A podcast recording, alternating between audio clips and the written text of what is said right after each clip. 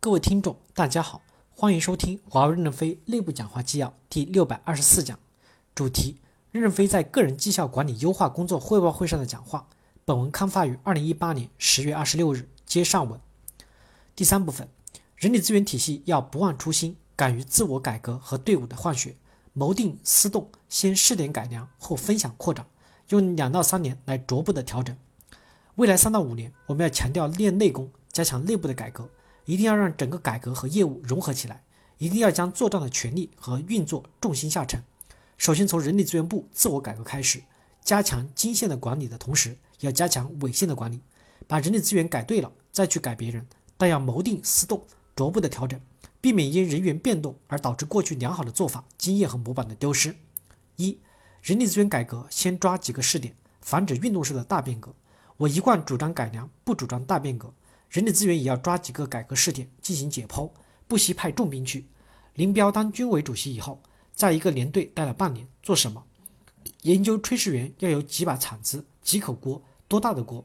理发员干什么？墙上挂钩要有几个？一个班应该有几个人？配置的武器是什么？做出白皮书以后，才到北京召开中央军委工作会议。三个人一组，个组；四个人一个班；三个班一个排；三个排一个连；三个连编成一个营。三个营编成一个团，三个团编成一个师。军队没有汽车，就牛骡马化，到处都是军马场，养马来建立中国军队。这就是深入基层调研的搞改革。六七十年代军队也是最好的。二，人力资源体系要率先自我革命，从而去团结所有的人，形成公司的价值体系，带动整个公司的革命。第一，人力资源内部首先要加强基础模板的考核，我们一定掌握好工具再去管理。例如，学会用螺丝刀去做电工，学会扳手才去做管道工，学会用锤子才能去做铆工。人力资源干部、干部部的干部不会用模板，那就是只会喊口号。其实我们人力资源有很多好的模板，所有的 HR 都要学习把模板用活。以前把模板用僵化了，是我们掌握和应用的问题，不等于模板是错误的。如果不掌握模板就去考评，纯粹就是糊涂官论糊涂事。带模板去帮助 AT 团队去加强组织的激活。绩效的考核、领袖的选拔、英雄的评选，HR 是做基本的测评，领导的面谈、面试可以在此基础上面进行综合的测评。三百六十度考核应该是找英雄，而不是总是去找缺点。